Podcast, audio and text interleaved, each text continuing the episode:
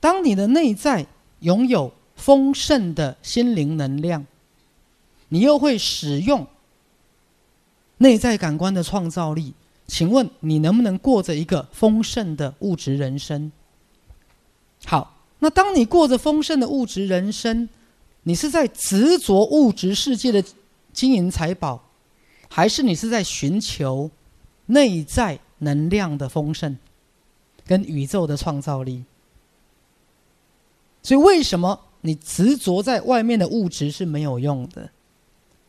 你必须寻找所有物质背后的什么？心灵能量，而了解内在感官的作用。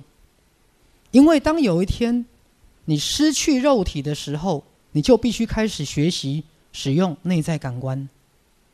来，各位，你们不会拥有肉体，哈，永远拥有肉体，你也不会永远用肉体在做感知，不会的。所以早晚有一天你会失去肉体。所以你要开始学习内在感官的运用。研究物质的结果就是年纪越大，一定身体越容易生病。可是研究心灵呢？你可以超越物质，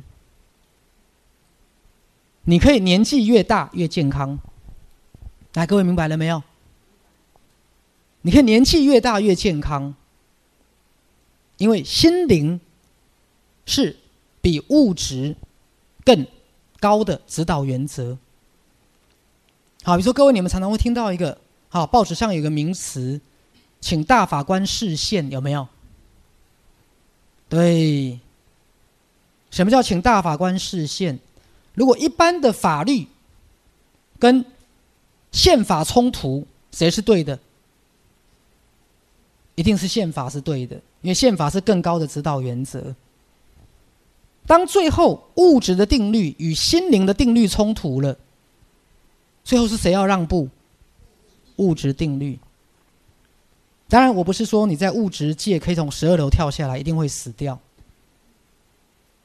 所以，你越了解心灵的定律，你越可以不受到物质定律的框架，你越不会觉得无力感。各位，比如说，好，徐师在做很多恶性肿瘤的心灵的治疗。如果你把恶性肿瘤当成一个物质现象，各位，你就一定要开刀、放疗或化疗，对不对？可是，如果你把恶性肿瘤当成是一个负面能量的累积，那么治疗方法有没有不一样呢？来，听懂了没有？如果今天把恶性肿瘤当成是一个负面能量的累积，请问治疗方式一定要把乳房切掉吗？就不一定喽。治疗方式要把肝脏切掉吗？那最后一直转移，切到不能切怎么办？这样明白了哈。如果我今天把恶性肿瘤当做是一个心灵的负能量在肉体的显现。